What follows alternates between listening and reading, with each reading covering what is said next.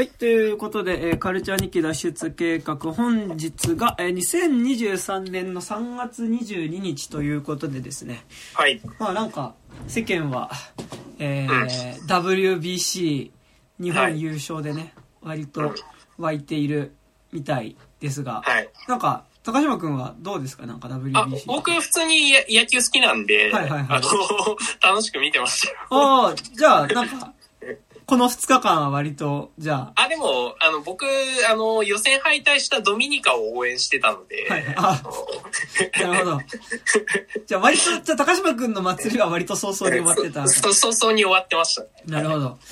いや、なんか、この間、なんか職場で、あのーまあなんか、あのー職場に通ってる人と、なんか話してて、いや、昨日勝ちましたねみうんって。言われて、言われて、なんかもう時期的に興味なかったんだけど、まあ野球のことかなと思って、あー、どっち勝ったんです？あど、どこの国勝ったんですか？って聞いたら、うん。いや、藤井くんですよって言われて、うん。あの、なんかもう、いろんな罠がね。そう。あの、その人の中では WBC じゃなくて藤井聡太の、あの、最年少で6冠か。6六冠。冠。あー達成したっていうことの方がちょっと優先度高かったらしくて、いうん。うん。や、ふ六冠ですよって言われて、ああ、そっちねみたいな。藤井君かみたいな感じですごいちょっとこうね、あの、錯綜したりしてましたけど。はい。まあ、そんな、えー2023年3月でございますが、そうですね。なんか、えっと、今日はですね、ちょっと久しぶりに小説の話をはいしようかなというので、えっと、今日は高島くんの、えっと、はいまあちょっとおすすめで、はい。えっと、話えっと、持ってきてくれたと、フィッシャーマン、イサリ人の伝説という、ジョン・ランガンという人の小説ですね、についてえー喋っていこうと思います。はい。うんうんなんか、でも結構これは最近の作品ですよね。そうですね。はい。何年だっけな。2000、でも本当最近ですよね。うんうんうん。なんかあのブラムストーカー賞、長編賞受賞作というふうに帯に書いてますが。うん。うんうん。結構本当にモダンホラーのうんうん現代、現代作家で、まあ、そのモダンホラーって本当に今、そのキング以外は全員ほぼ訳されてない状態なので、そうなんだ。そうそうそう。それで、あその、やっぱ珍しく、その、今、すごい幻想方面で頑張ってる新規現者の、あの、から、あの、すごい、あの、結構、去年、あ、お去年か。うんうん。去年の、あ、一昨年の終わりに、まあ、出て、うんうんあの、すごい楽しみにしてた作作品ではあったんですけど。うんうんうん。ということで、まあ、えっと、まあで、こんなんやろうよっつんで、えっと、はい。提案いただいて、で、まあちょっと、あの、やっと読み終えてというところなんですけど、なんか話としては、なんですかね、えっと、1960年、70年代ぐらい？これって。うん、な、80年代かな、多分。あい、IBM っうん、うん。てね、出てくるから、の、が舞台で、まあ、えっと、まあ、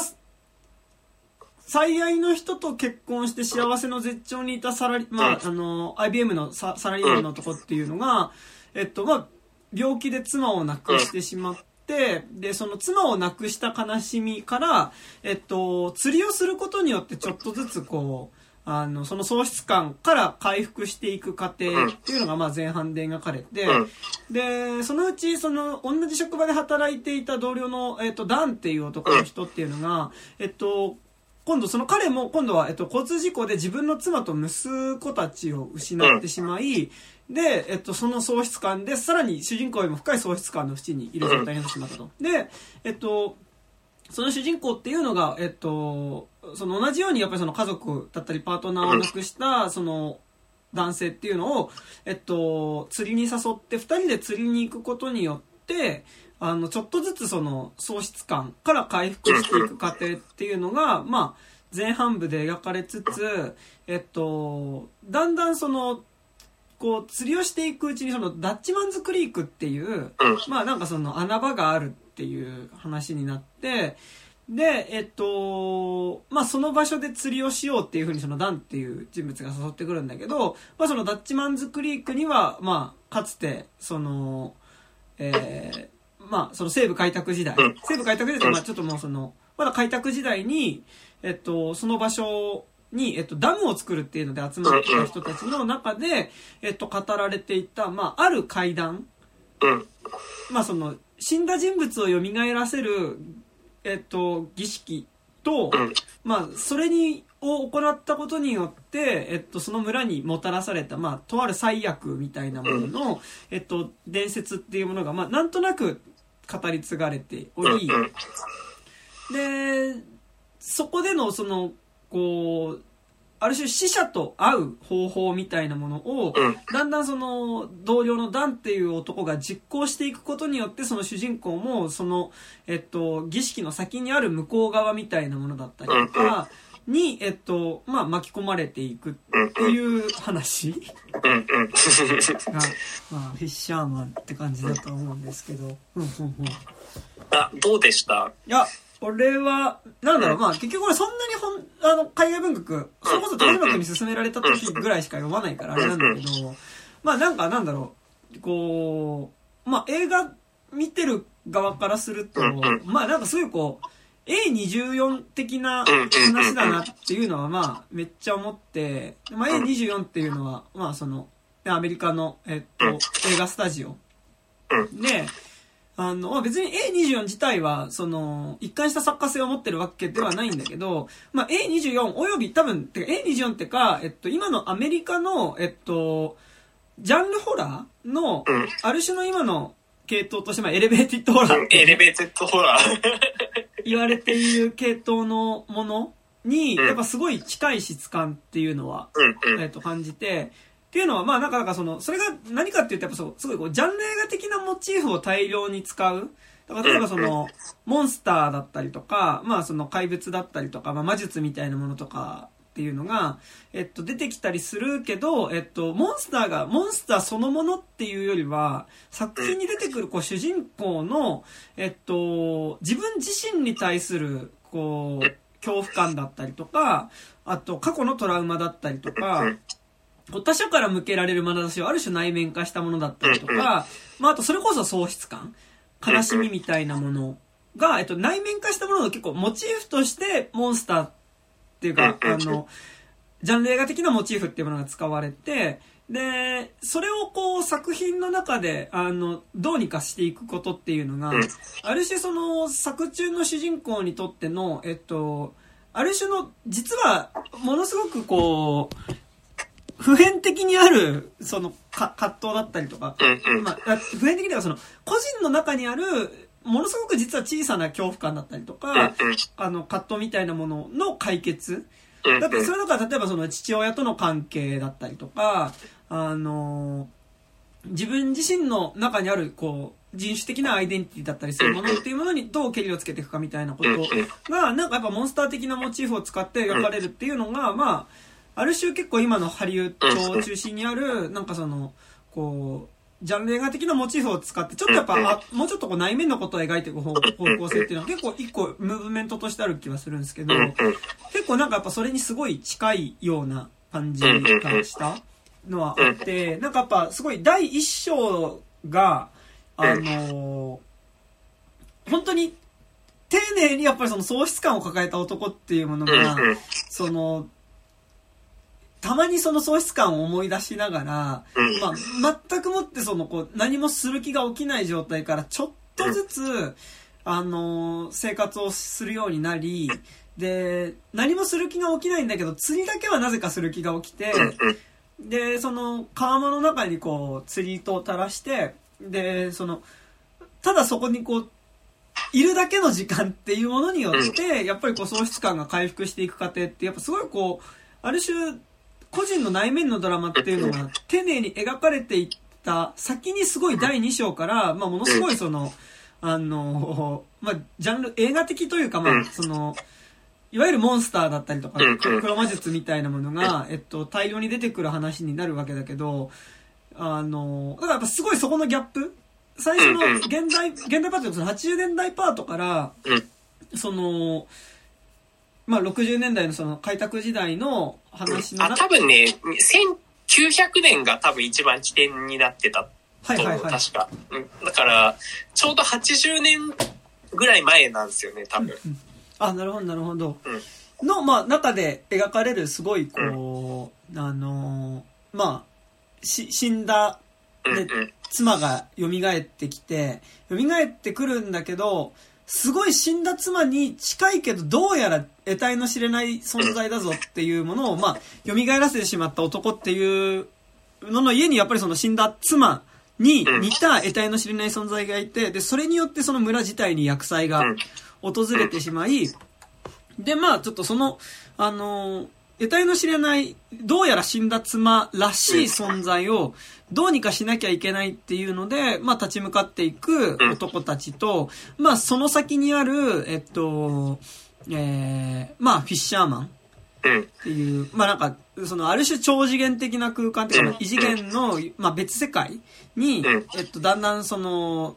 川を辿っていくことによって彼らはたどり着き、で、そこでその、まあ、ある意味、こう、巨大な喪失感を抱えた男の慣れの果てみたいな。化け物と対峙することになっていくっていう流れがあるわけだけど、ん。なんかすごい、で、そこで描かれる、こう、ある種の戦いみたいなことだったりとか、その、モンスター的なもののモチーフっていうのが、ものすごいジャンル映画的ではあるんだけど、同時にやっぱすごいその、そこで妻っていうかパートナーなくしてしまったじ男たちの、やっぱ内面の葛藤として描かれ、のモチーフとしても見れる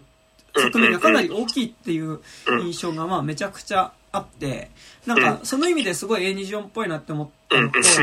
あとなんかやっぱここ最近偶然だと思うけど、やっぱなんかいろんな映画を見るにつけ、まあ、ここ最近っていうかそれが結構ずっとあるテーマなのかもしれないけど、やっぱこう、いかに男性が、まあ中年の男性っていうものが、その喪失感とうまく向き合うかっていうことって結構なんかいろんな映画でやられてる気がしていて、それなんか日本、ハリウッド問わずあった気がしてて、なんかだから最近だとその、えーっと、ライダーズ・オブ・ジャスティスって映画とか、あと、えー、片山晋三の探すって映画だったりとか、まあなんかそこら辺の映画っていうのがやっぱりその、自分の妻だったり大事な人が死んでしまった喪失感を、男性が受け止めよう、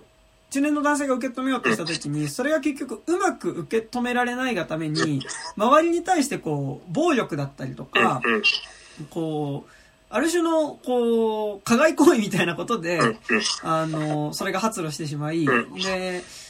で、最後にやっぱその、自分は本当は悲しみたかったんだっていうことに気づけない人たちっていうのが、悲しみの代替行為として、こう、誰かから何かを奪ってしまったりするっていうのが結構なんか、描かれてる作品って多いなと思ってて、まあそれもしかしたら、うんうん。あと、ドライブ・マイ・カーとかも、ああの、結構フィッシャーマン近いっすよね、うんすごい。うんうん、だからそのやっぱうまく悲しめない男たちっていうのが、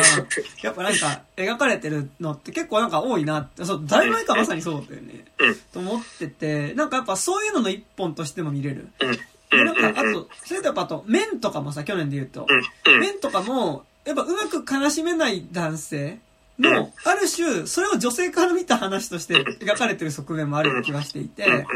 なんかそういう意味でちょっとこう、うまく、こう、悲しみたいんだけど男性性みたいなこととかっていうのが、なんかその悲しむっていう行為だったり、その、それに気づくっていうこと、男性のやっぱ社会的に求められてしまう役割みたいなものが、いや、役割っていうかそのだ男性像みたいなものっていうのにとらわれてしまったがために、なんかやっぱうまく悲しんでることに気づけなかったっていうので、なんかあの、描かれてる気がするんだけど、なんか、その意味でやっぱすごいこの映画、やっぱ、うまく悲しもうとする人と、悲しみの果てになんか別の方向性の発露になる人の、なんか対比みたいな感じがすごいしたので、なんかっていう意味でなんか、小説なんだけど、ものすごいなんか最近映画を見る中で考えていたことみたいな、なんかめちゃくちゃ連想する作品だなっていうのが、まあまあ、なんかあるんですけど。うんうん。まあでも、あの、すごい、あの、すごいやっぱ悲しみをどう受け入れるかっていう話だと思うんだけど、その、一方として、その、文学的なヒーローって、実は悲しみを受け入れない人たちでもあったわけなんですよ。あの、この、そのフィッシャーマンのエピグラフで、あの、白芸、あの、メルビルの白芸が、あの、挙げられてるんだけど、うんうん。白芸とかも、やっぱりその、で、まあ、主人公のフィッシャーマンのエイブは、あの、多分、あの、白芸のメルビル、あの、あの、船長のエイハブ船長と同じなんで、多分、その、フィッシあの、結構真逆のものとして描いてると思うんだけど、その、白芸への回答的なところでもあると思うんだけど、あの、文学的なヒーローって、その不条理に対抗する人たちだと思うんですよ。で、あのーまあだからその、あの、神のカリギラしかり、えーエイハブしかり、まあ、いろんなその、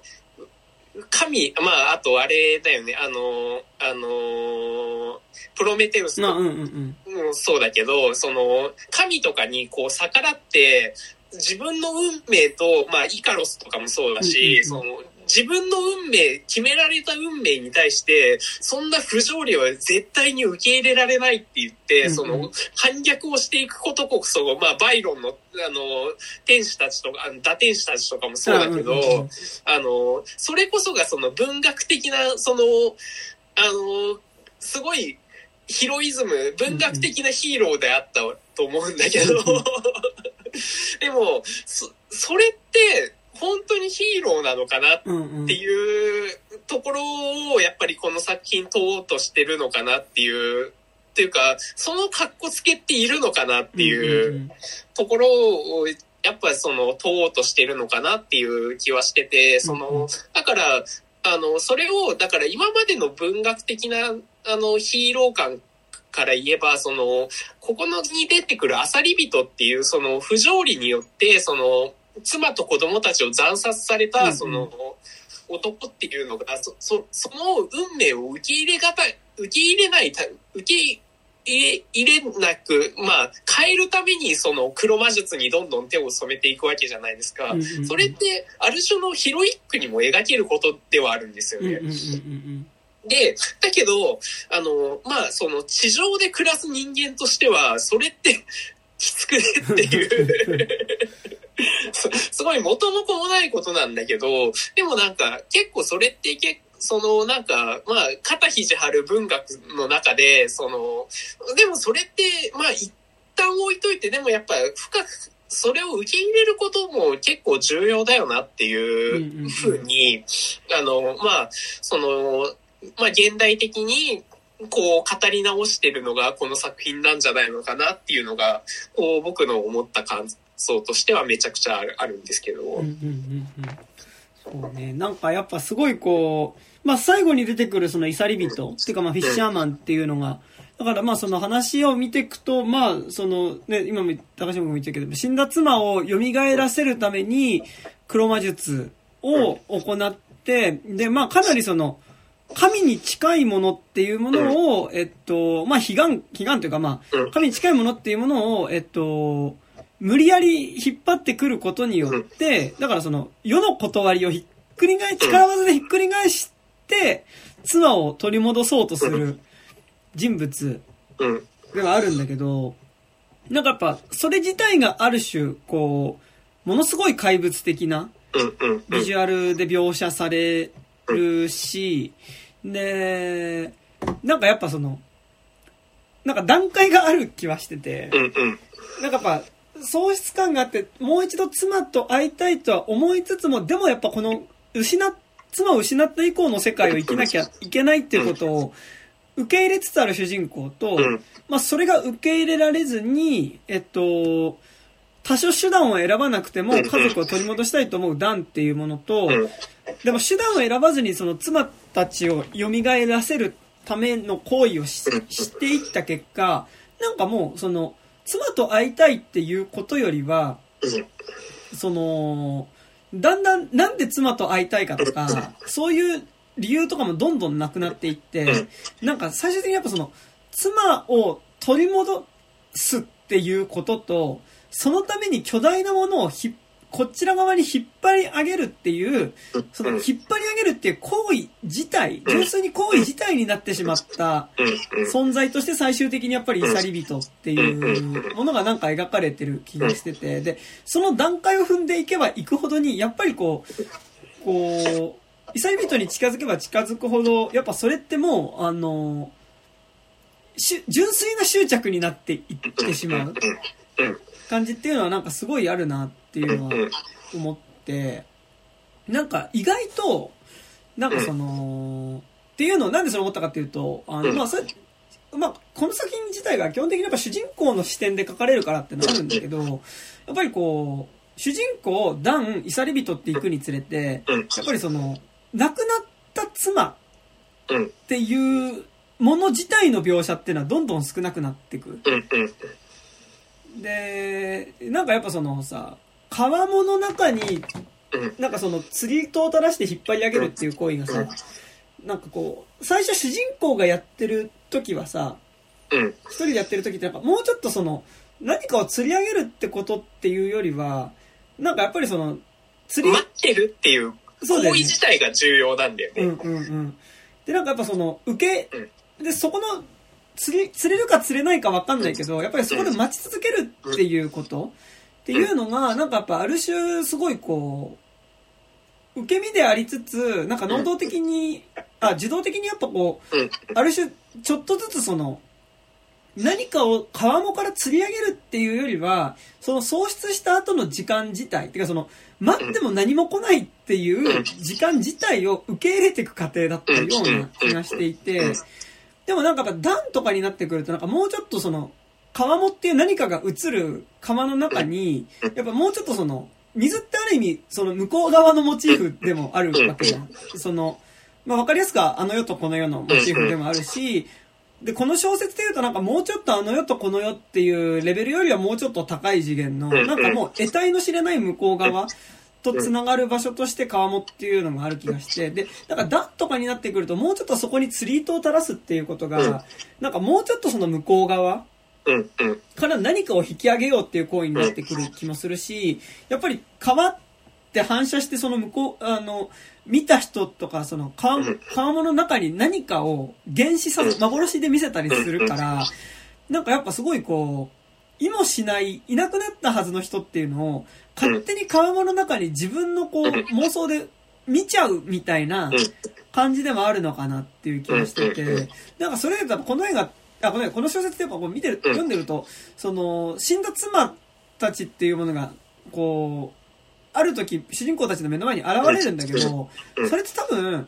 主人公たちには死んだ妻たちに見えてるけど、うんでも同時に目が金色だったりとか、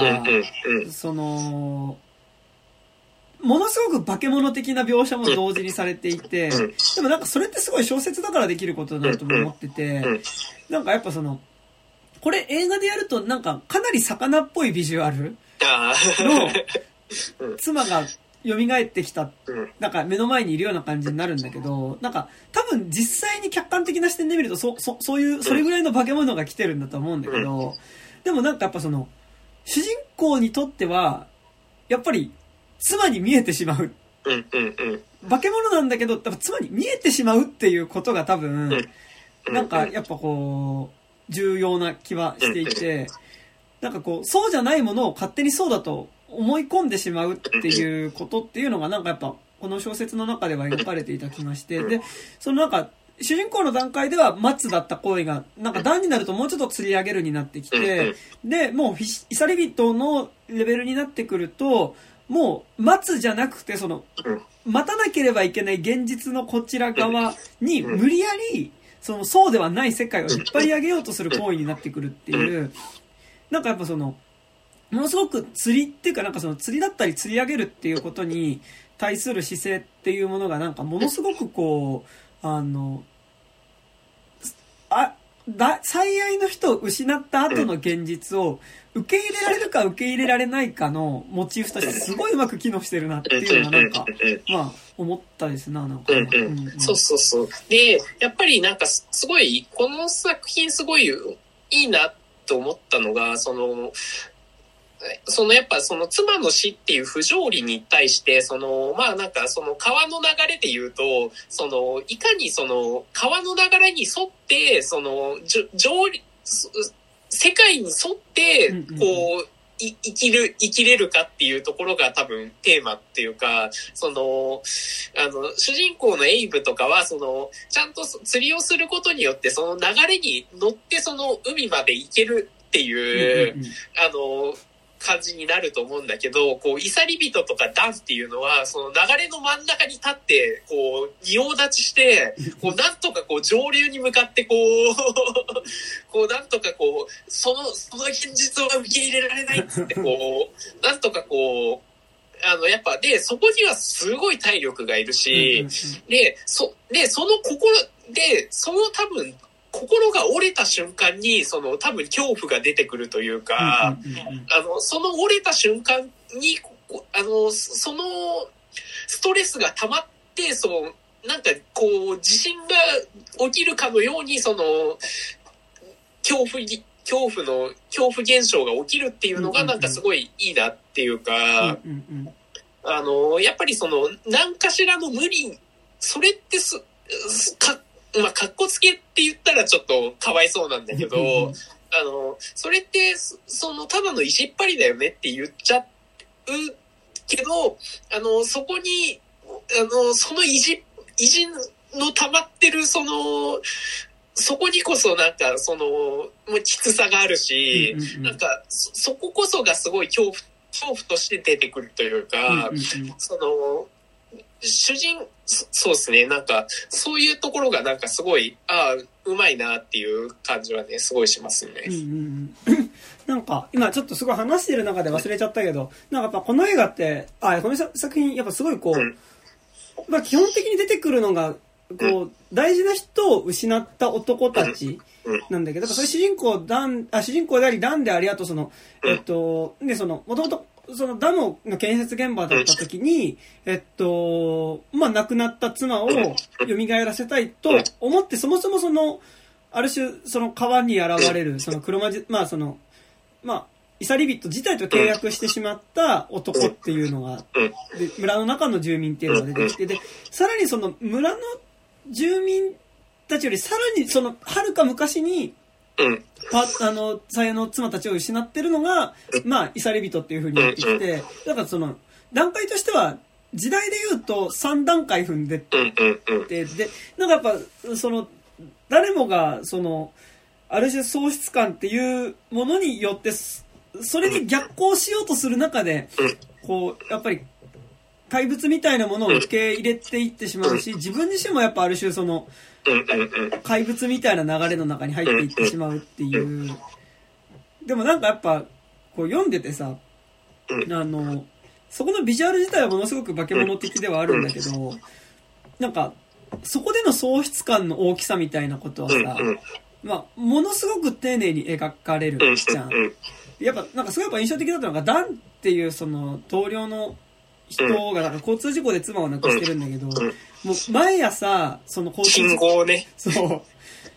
信号を見るたんびに、まあその事故のことを思い出していて、で、そその、の、事故のせいで信号ができちゃったっていうのが、やっぱすごい痛いところで、ね、で、うんその、その移り変わりを見るたびに、その、彼女、彼彼女、彼らの死を思い出してしまうっていうね、すごい辛いシーンですよね。でなんかやっぱそこの青、黄色、赤に変わるその光の描写っていうものと、まあそれの中でその、ダンっていう男がそのうん、それを失ってしまった瞬間のことを何回も思い出すっていうのが、なんかやっぱその、光の描、それを見ていることによって思い出すっていう描写がさ、やっぱ、それってすごいなんか、あそこってリアルな描写だと思ったよね。なんかその、うん。本当に、なんかやっぱ、まあ、視覚的だからっていうのもあるしうん、その、信号の色が変わるっていうことでさ、あの、誰かを失ったことを思い出すっていうことはさ、まあ、普通は繋がらないことなんだけど、本人の中でやっぱそれがきっかけで思い出される、強く思い出されてしまって、やっぱ立ち直れなくなるっていうことっていうのが、なんか、いかにその、失った人たちとだ大事な時間を過ごしたかっていうことよりも、なんかそこの思い出す描写のしんどさで、なんかものすごくこう、共感がしやすくなるみたいなところが、なんかあった気はうんしていて、だから恐ろしいけど同時になんかそれが、こう特にフィッシャーマン、イサリビットのレベルまで行くともう描写としてさ、もうなんか結構巨人みたいになってくるからさ、あの、なんかあれ、いやなんか土地、なんかさっきから歩いてる場所だと思ったらフィッシャーマンだったみたいな。さ、レベルになってくるからう、なんかその、わかりやすく共感できる存在ではなくなってくんだけど、でもやっぱりなんかその根底にある苦しみって多分そこなんだろうなっていうのが、なんかやっぱ、その信号の描写で一気に実感として読者の方にも来るから、うん。っうん。ていうのもあるよね。あと、やっぱフィッシャーマンがその巨大な、その、なんか、あの、怪物を、あの、なんとか巨大な、こう、縄で、こう、手繰り寄せてるシーンも、やっぱりそその、すごいその、なんか、あの、縄とかでこう、傷ついてるっていう、うんうんうんあの、描写があったりするんだけど、それってやっぱその、その釣り自身を楽しめなくなって、うんうんうん。その釣りの、そのな、あの、と超過じ、超過それ自体が目的と化してしまったうんうんうん時の、その、あわ、その、いやもう、君もう釣りは楽しめないんだよっていう、なんか、その、なんだろうな、すごいなんか、あの、フィッシャーマンの描写がすごい、恐怖ではあるんだけど、あの、哀れさというか、お前、そんなに頑張らなくていいんだよっていう、うん もうちょっと、あの、もうちょっと違う方に、あの、言ったらなんか解決できるんじゃないのかっていう、なんか、そういうちょっと悲しさっていうのもすごい、あの、やって、やっぱでもその喪失感自体はすごいわかるから、なんかそこにとらわれてしまう気持ちもすごいわかるんだけど、でもそれだと生きていけないよっていう、なんかそのね、辛さがめちゃくちゃありますよね。ね、そうでしかもその引いてる縄っていうのが縄の間に釣り糸が絡まってるだ釣り針が絡まってるっていうような糸ででそのフィッシャーマンっていうかそのイサリビトの体にはあと彼は自分自身の体にもその縄を巻きつけるような形でその怪物っていうか巨大な何かっていうものを引き上げようとしてるから結局そこに絡まってる釣り針っていうものがうん。まあイサリビトの体にもめちゃくちゃ刺さりまくって食い込んでるっていうさ、時に、やっぱりそれってこう、それほどの苦しみを抱えた存在でもうん。あるし、うん同時に多分ある段階でものすごくそこで自分が苦しんでるってこと自体にも麻痺しちゃった人うんうんうん。そうそうそうそう。の描写としてもやっぱそこの釣り針のモチーフっていうのが出てくるっていうのがね、まあなんか、すごい、だからその、そこの彼のビジュアルだったり、その、縄を引くっていう行為自体がものすごくなんかこう、あの、苦しみから、こう、解き放たれるためにやってる行為。なんだけど、ものすごくそれ自体が苦しそうっていうさ。し、なんか、麻痺というか、その痛さ込みで、その、悲しん、痛いからこそ悲しんだっていう感じになっちゃってる感というかさ、そうだね。そう、あの、そこがね、やっぱ辛いんだけど、なんあの、結構個人的には、でもそういうイサリ人をすごい応援したくなってくる、しまう、その文学少年としての自分がすごいいるというか。いやでもなんか本当モチーフとしてさ秀逸というかさなんかやっぱそこにビジュアルだなんだけどうんそこに象徴されるっていうかそこから感じ取れる内面みたいなものっていうのが、うんまあ、ものすごいあるなんかビジュアルだなっての思ってて、うんなんかやっぱそのなんか俺はなんか読んでてねなんかもうこうフィッシャーマンイサキビット自体はなんかもうその妻をもう一回ここによよその取り戻すっていうこと自体にはなんかもううんそこじゃなくなってる気がしてて。そうそうそうそうそうそう。ただそのなんかものすごくそのただ取り戻そうとして引っ張り続ける行為をしている間だけはなんかそのかろうじてなんかまだ終わりじゃないというか、うんうん。そう、なんか痛さ込みの実存みたいな感じだよね。なんか。そうなんだよね。で、なんかやっぱその、そこで、その、縄を引き上げるっていう行為をしている間だけは、からそこの痛みも込みでなんとか自分でいられるようなあり方になっていて、で、結局かつその行為をすることを周り自体もものすごく傷つけていく。関係ない人自体も巻き込んでいくことになるんだけど、でも、それ、縄を引き続けるってこと自体が彼にとっての、なんかもうもはや目的化している。なんならもう妻、引っ張り上げられちゃったらダメなんじゃないかっていうか。うん、そうね。そう。っていう感じはすごいするんですよね、なんかね。うんうんうん。そうそう。だから、やっぱり、その、だけど、だけど、でもやっぱりその、エイブがその救われてるように、その釣りっていう行為自体は、やっぱその、必要なんだよね。その、向こう側との、その、まあ、釣りっていう、その、あの、釣り針、えっ、ー、と、まあ、あの、餌とかを通し、釣り糸を通しての、その、向こう側とのやりとりっていうのは、絶対に必要な行為ではあるんだけど、でも、その塩梅っていう、でも、なんか、その、やっぱその、今まで、っていうか、その、やっぱりさ、その、文学ってその、本当にさ、その、通り一遍な正しさで、エイブの方が100%正しいと思う だけど、あの、イザリビトは100%正しくないんだけど、でもその、正しくなさこそ、なささこそにすごい共感させるのもすごい文学の、その、やっぱ芸術作品のあり方としてはすごいあるじゃないですか。だから、なんか、そこのね、バランスがね、すごい、結構いい感じだった。あの、どっちにも、その、基本的には、でもそれってた、あの、ちゃんと正しい、日常生活における正しい行為としては、ちゃんと、そのエイブっていう正しい人物を置きつつ、でも、正しくない悲しみ方もちゃんと提示してあげる。これがそのエイブだけの話だったら、すごいなんか、あの、すげえなんか説教臭いというか、なんか正しい、じゃあ、あの、正しい悲しみ方してくださいねってこう言われてるようなすごいなんかすごい嫌な話っていうか なんかななんじゃいっていう話になっちゃうと思うんだけどちゃんとその正しくなささをちゃんと入れることによってあのいやそそうなんでどっちもどっちもそうだよねっていうところにちゃんといけるっていうのがこの作品の良さかなっていうね。うんうん私なんかやっぱその正直喪失感と対峙するっていう時にやっぱこうさ、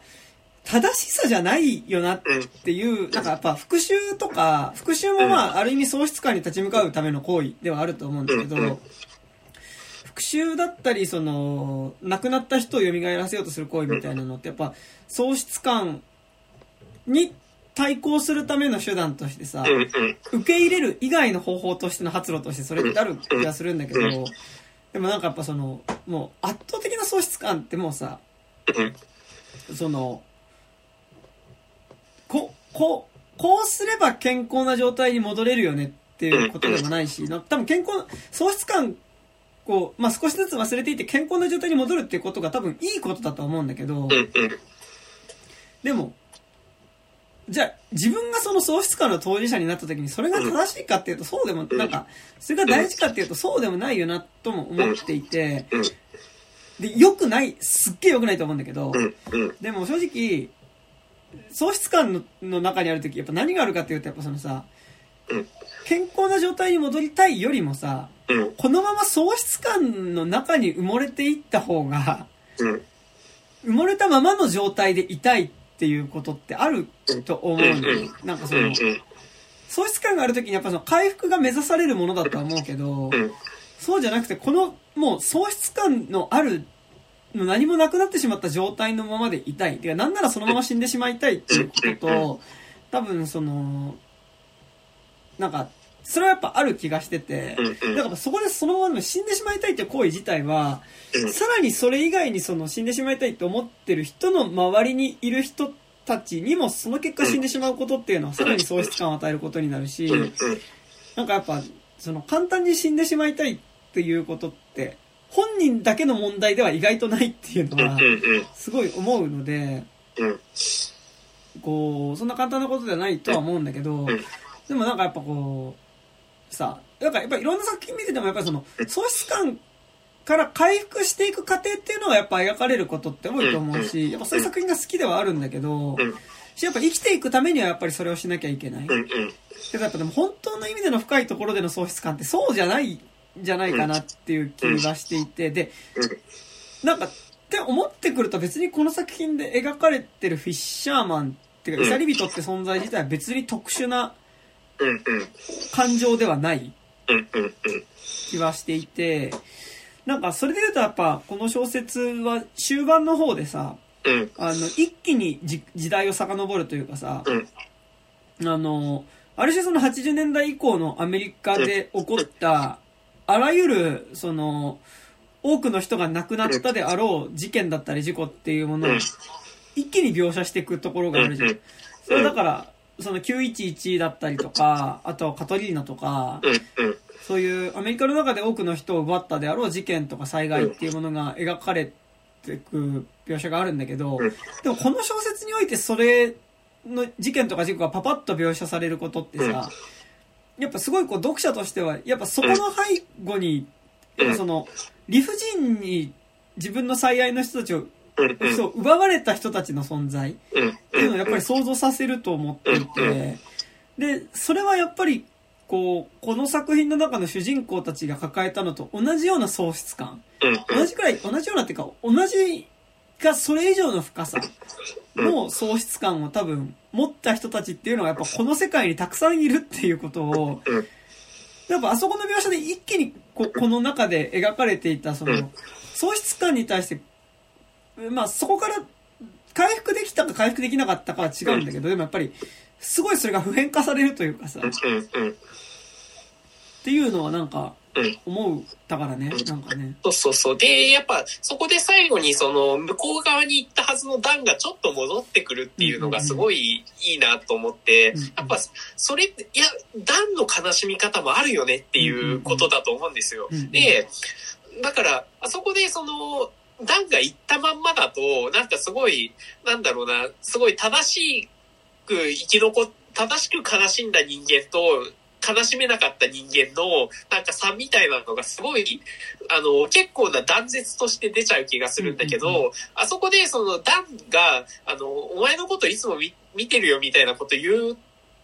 ところが、その、すごいその現実のグレーゾーンさみたいなのを、ちゃんとこう、び作品内で描けてるなっていうのが、すごくいいなっていう。うんところですね。うんうんうん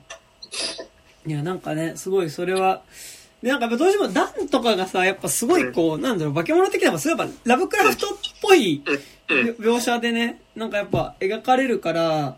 なんか、やっぱ、こう、ちゃんと悲しみと向き合う主人公に比べて、やっぱこう、悪いもののように見えなくもないしうん、かつ特にやっぱりその、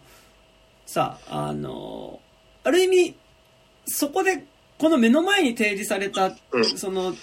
自分のパートナーらしき存在っていうものは、まあ、最愛の人っぽい存在っていうのは、まあ、まやかしであるっていうことに、まやかしっていうか、これは、あの本当の意味で自分を救うものではなくて、救、そこから救われたいと思った自分が作り出した、なんか、まがいものであるっていうことに気づいた主人公っていうものは、まあなんか、この状態から戻ってこれるわけだけどうん、でも、あのそこで、それがたとえ偽りの喪失感からの救いだったとしても、あのそれを手に入れようとした段がやっぱある種、こう、失敗の果てにさ、うん。こう、まあ、化け物に食われていくっていう描写があるからさ、なんかすごいそれが失敗した人と正しい方を選択した人みたいに見えたりもするんだけどさ、やっぱそうではないというかさ、うん。そうそう。で、やっぱり、その、悲しみ方にも差があるよねっていうのは、すごいこの作品、やっぱり、その、山田くん最初に言ってた通り、その悲しみ、その原因みたいなのも、やっぱ人それぞれだよねっていうのが、ちゃんと描写されるから、そのエイブっていうのは、その、パートナーが癌によって、その、徐々に死んで、死んでったことによって、まあ、ちょっとその心づもりができたようなところもあったっていう悲しみ方と、ダンみたいに交通事故でバーンっていきなり死んでしまった、で、失ってしまった悲しみって、それは全然違うよねっていうのと、あとやっぱりその、あの、まあ、これはやっぱ、あの、イサリビトは結構ダンに近いんだけど、その、まあ戦争っていう結構理不尽なものによって、こう、あの、亡くな殺されてしまったっていうところでも、やっぱりその悲しみ方もち、人それぞれ悲しみ方もあるし、その原因っていうのも千差万別だよねっていうのを、やっぱすごい丁寧に描くからこそ、なんかすごい、その味わい深くなってるよなっていうので感じますよね。うんうんうん。なんかだ、それ、さらに言うと、それで言うとやっぱ、うんその、主人公っていうのは、やっぱさ、うん同時に、その、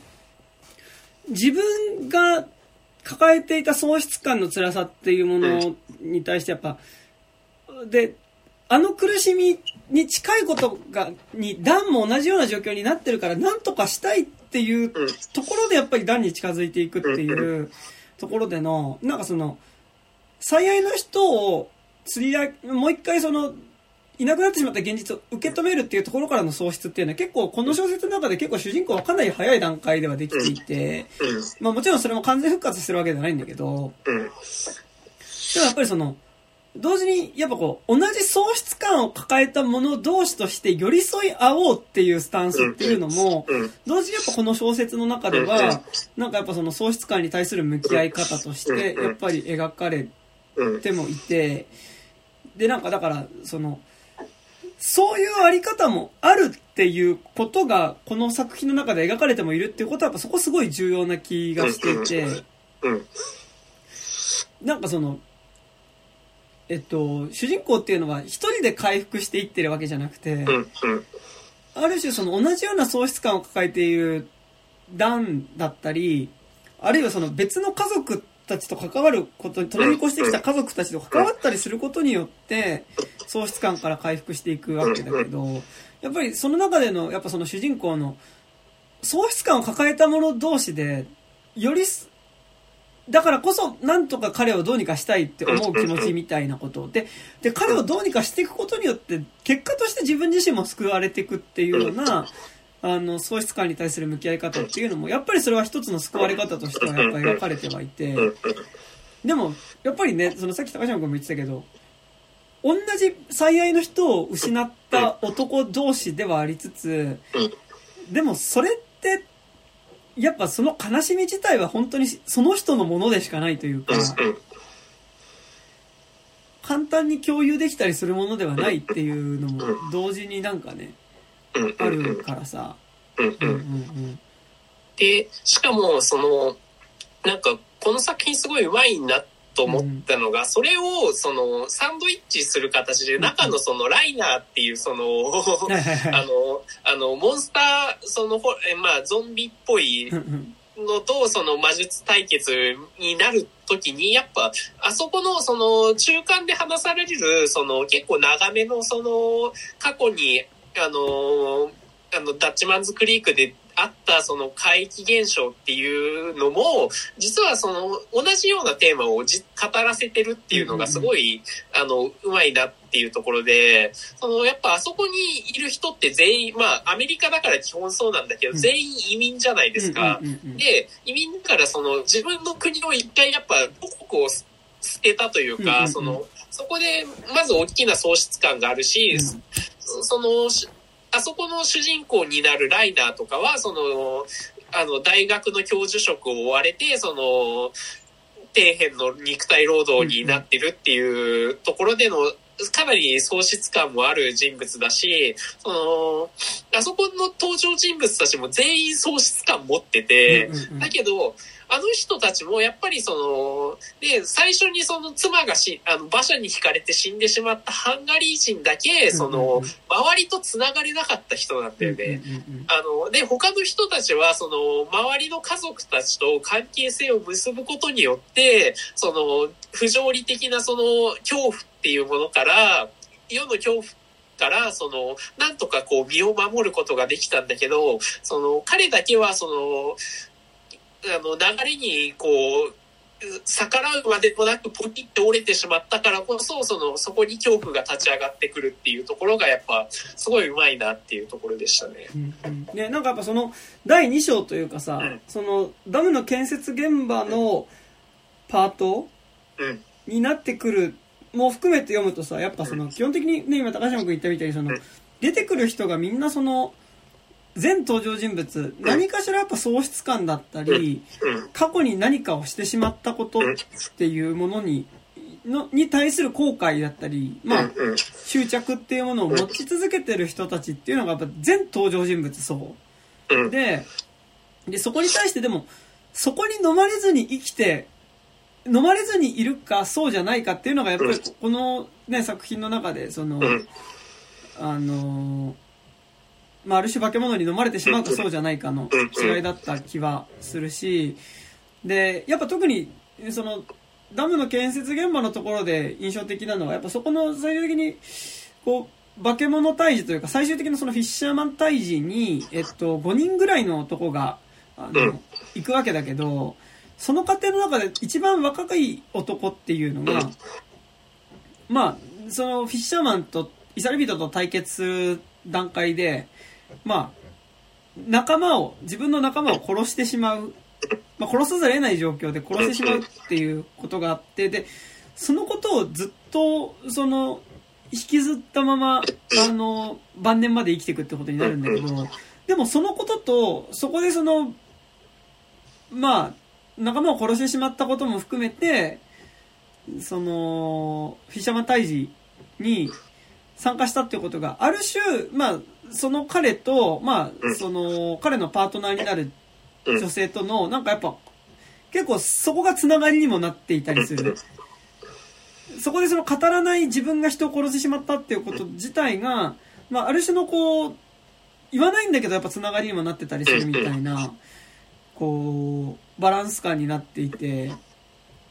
なんか、そこの、失うっていうことの中にある、やっぱ喪失感以外の何か。うん。で、喪失感によって結局つながれることみたいなのもやっぱ描いてはいて、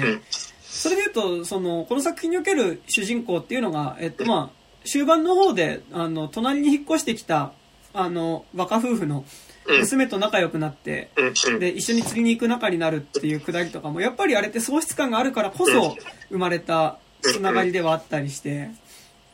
なんかそ、そういうもの、喪失感の中にあるでも人とのつながりみたいなのもやっぱり描かれてたりするっていうのがなんかね、またなんか、いい部分だなっていうのそうですね。なんか、こう、多分さ、その、イサリビトとかダンって、その、その時点で世界が終わってしまっうんうんうん。たとしか、こう、終わってしまったと思ってしまった人物で、うんうんうん。で、で、他のじ、その、まあ、エイブとか、その、ライナーっていうのは、その、なんかの決定的なし出来事があっても、でも世界は流れてくよねっていうことに気づけてた人物だと思うんですよね。うんうんうんで、だからこそ、その、そこに固執、その、終わったその世界に固執、それまでのこ世界に固執すし、その、どんどんその自分の中での恐怖心みたいなのに、こう、どんどん、あの、食われていってしまう、そのイサリ人っていうのと、逆にその、いや、それからの、それからの世界にもいいことだって全然あるじゃないかっていうことに気づくことによって、少しなんか前向きに生きていける主人公たちみたいなの、その差がね、結構ありますようんうんね。うんそうなんで。で、なんかさっき高島君が言ってたけど、結局あの、そこでの悲しみ方、やっぱなんか、言葉にしていくと、やっぱりその、ダンダンとイサリビトっていうのが、やっぱりこう、なんか、ま、間違った方向っていうかさ、うんに聞こえるんだけど、でもやっぱ、さそのバランス感ではないっていう感じがね。そうそうそう、うん、そう。あの、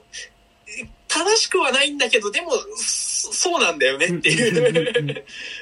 君たちにはそれしかない、その悲しみ方しかできなかったんだよねっていうのがね、うんうんうんなんかすごい、そそれがすごい心が痛くなるっていうかねう、んうん。ありますよね。で、なんかだからやっぱそのイサリビトはさ、うん。その、同じようにその、悲しみを抱えて、その、妻？でうんを、あの世からだからその最愛の人を、うん。こう、引っ張り上げようとする試みの中にさ、同じような悲しみを抱えた人たちを巻き込んでいくんだけど、うんでも、すじゃあ、ダンとイサリビトの間に、じゃあそこでその友情だったりとか、うん。関係性があるかって言ったら、それはなくて。なんかやっぱあくまでその、それぞれが孤独に綱を引く作業でしかないっていう。うん。で、逆にそれで言うと、やっぱその、そこと大変になってるのはやっぱダンだとは思ってて、ダンはやっぱりその、一緒に釣り糸を垂らす、待ち続ける、うん。来ない人を待ち続けるっていう行為のする中で、でも横に寄り添うことができるから、ダンと、えっと、えー、主人公の間には、やっぱり、エイブの間に友情は生まれるんだけど、うん。やっぱり、イサリビットとダンの間には、やっぱりそこには言葉もないし、そうだよね。うん。関わり合うわけじゃないっていうところが、やっぱりすごいその、一緒にその向こう側から最愛の人を引き上げるっていう、まあ、つ引っ張り出すって意味では、うん。引っ張り出すためにその世界の断りをひっくり返すっていう意味では、同じ目的のために動いているはずなんだけど、うん。やっぱりそこでの関係性は生まれない。なんでかっていうと、圧倒的にやっぱその、一人で悲しみにこ閉じこもる行為ではあるから、っていうことではあるんだよね、多分ね。うん。そうね。だから、やっぱ、こう、世界、世界とどうやっぱり接点を持っていくかっていうところだと思うんだけど、ね、なんか、そこがね、その、やっぱり、その、結構僕の中ではやっぱ文学的なヒーロー、やっぱすごいエイハブ船長憧れみたいなのはね、すごいあるから、そこがね、やっぱり、なかなかね、あの、そこも含めて結構やばいだなとは思うんだけど。ね、でもなんかちょっと違うけどさ、やっぱあの、ファーストマンとかもそうだけどさ、やっぱりこう、大きなものに向かいたいって思う人っていうのがさ、やっぱりもう、そもそも何か大きな喪失感を抱えてる人物だからそこにたどり着いてしまうみたいなのっていうのはやっぱある気がしていて、なんかその意味ではやっぱファーストマンもそういう映画だった気はするし、なんか、そう、そういうモチーフはなんかやっぱずっとあるよね、なんかその、やっぱり、うんうんうんうんうん死死に対抗するっていうかさ、そうそうそう。うん。はやっぱりね、あの、あれもそう、ウォルフェルスもそうだし、うんうんうんうん。うん。やっぱ、あれ、イザナギとイザナギもねそうね。そうだし、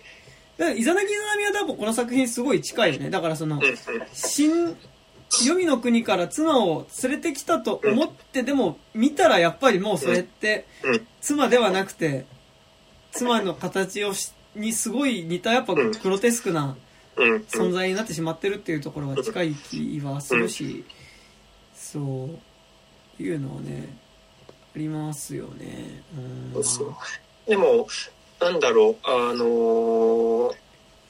この作品でもなんか、その、オルフェウスとかもそうだけどさ、それでギャーってならないのがすごくいいなって思った。あの、それってさ、すごい、その自分本位っていうか、本当にその、なん、なんだろうその、このダンとかってさ、別にその、彼女の目が違う、あの、その、ビジュアルが、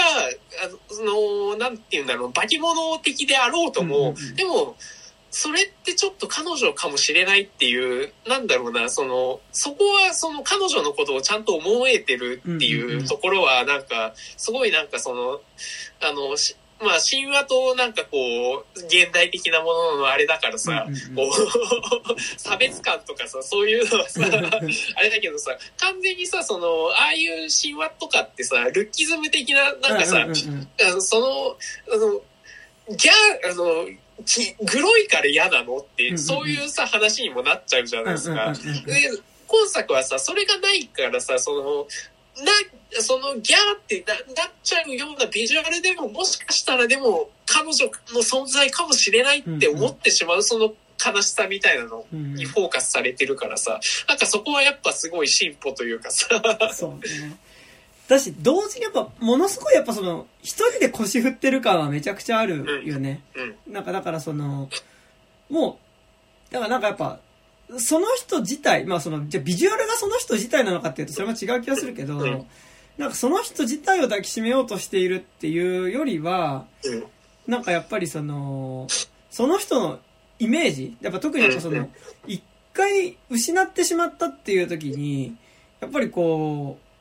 う、忘れそうになるその人のイメージ自体をなんとか抱きしめようとする行為というかさ、だったりはするっていうのをね、なんか気がしててさ、うん。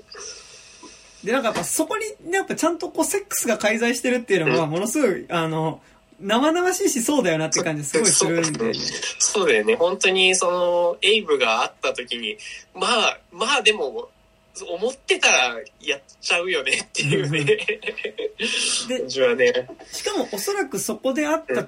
亡き妻っていうのは、同時にさ、その途中で出てきたさ、うんその、人間の頭蓋骨が額から飛び出している魚みたいなものとさうん、を勘違いしている可能性とかめちゃくちゃあるわけそれに近い。ビジュアルのものを、でも、だからその客観的に見たら、ものすごいそのもう、妻に似た化け物とかっていうレベルじゃなくて、本当にその人間とす魚、頭蓋骨と魚が混じったような、ものすごくやっぱこう、グロテスクなものを、妻だと思い込んでるのかもしれないけど、でもそれはなんか幻覚を見せられてそう見えてるとかっていうんじゃなくて、そう見たいと思ってるからそう見えてるっていう感じすごいするんで、ね。うん。だからなんか、それって、なんかすごい、その文学的なロマンチズムでもあるっていうか、ね、なんか、なんかだからね、すごい、やっぱその、実際にその人のビジュアルが本当にどうかってことじゃなくてさ、うんそうだと思い込んでるからそう見える。そうだと思い込んでるからそう見えるどころかさ、やっぱり基本的にやっぱこう、欲情っていうかその、執着しているのはやっぱイメージでしかないっていうところな気もするのよね。なんかね。そう、ううん。ん。まあ、その実存、それ自体は、その、ね、あれだからね、やっぱりその、関わるものとして客、客体と実存はやっぱ違うわけだから、うんうんね、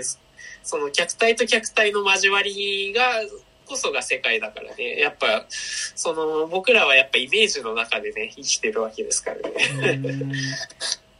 なんか、だからその感じはすごいするよね。なんか、だからその、こう、実際にあったことによる喪失感でもあるけど、やっぱこの小説全編読んでてやっぱそのうん、基本的にやっぱみんな喪失感っていうリアリティの中に生きてる。うんうんうん。で喪失感の延長線上にやっぱりずっとみんな生きてるっていう感じはなんかしていて、なんならやっぱその喪失感こそが、こう、自分を死に、死の方向へ引っ張るものでもありつつ、どうせやっぱ生きていく糧にもなってるみたいな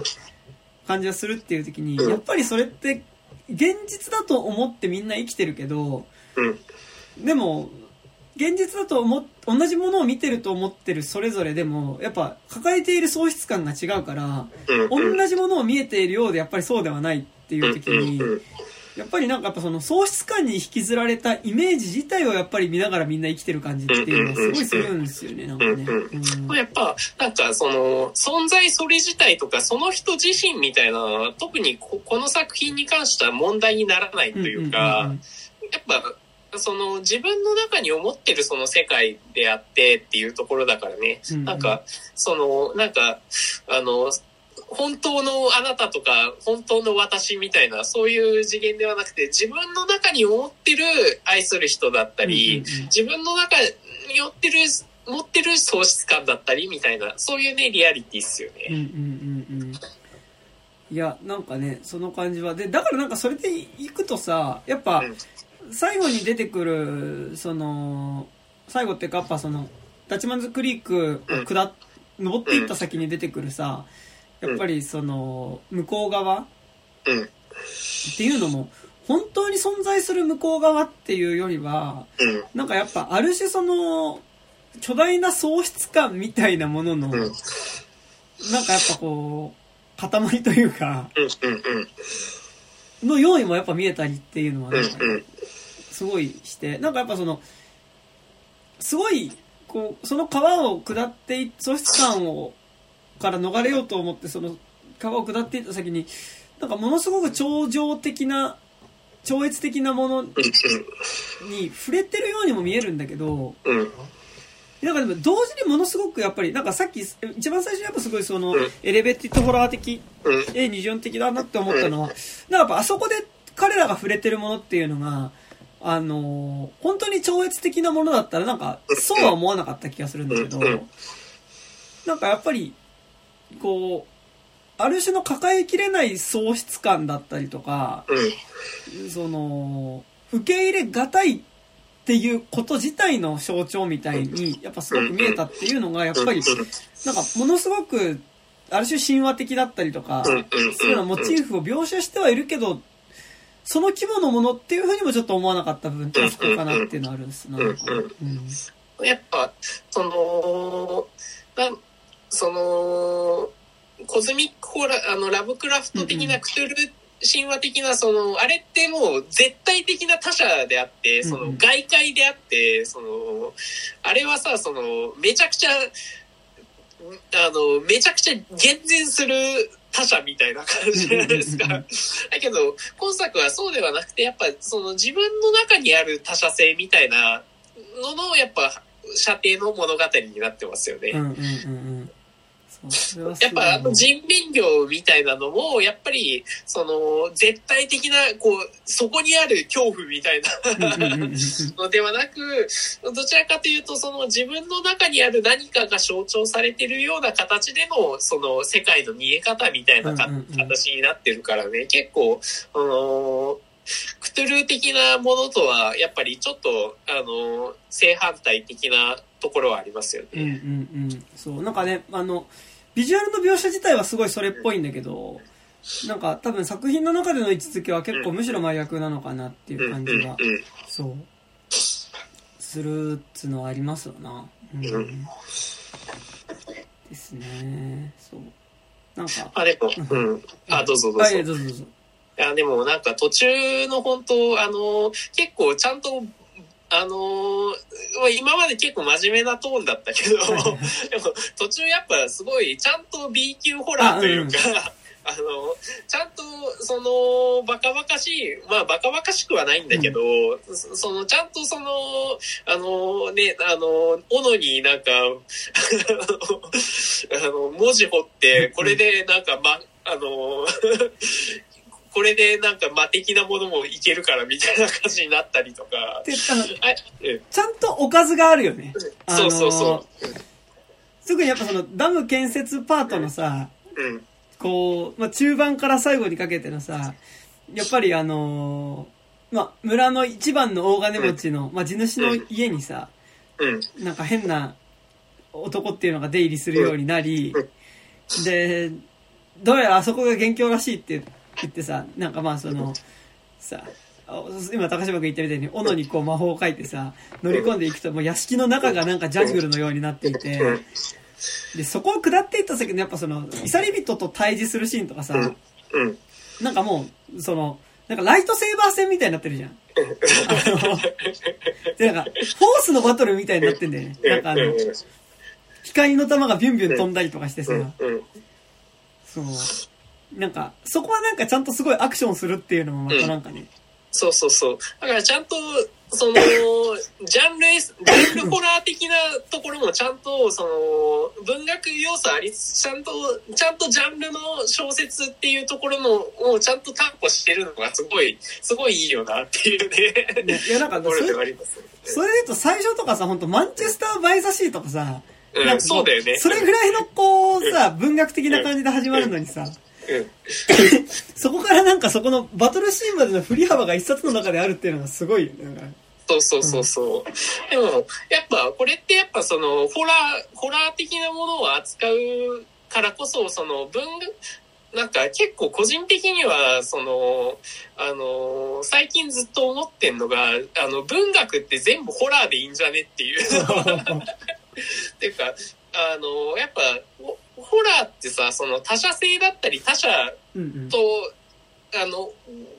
から来る恐怖だったりするわけじゃないですか。だから、それと対峙することによってっていうことだから、それってイコールで他者と対峙することだから、その文学作品における、その他者との交流って多分めちゃくちゃ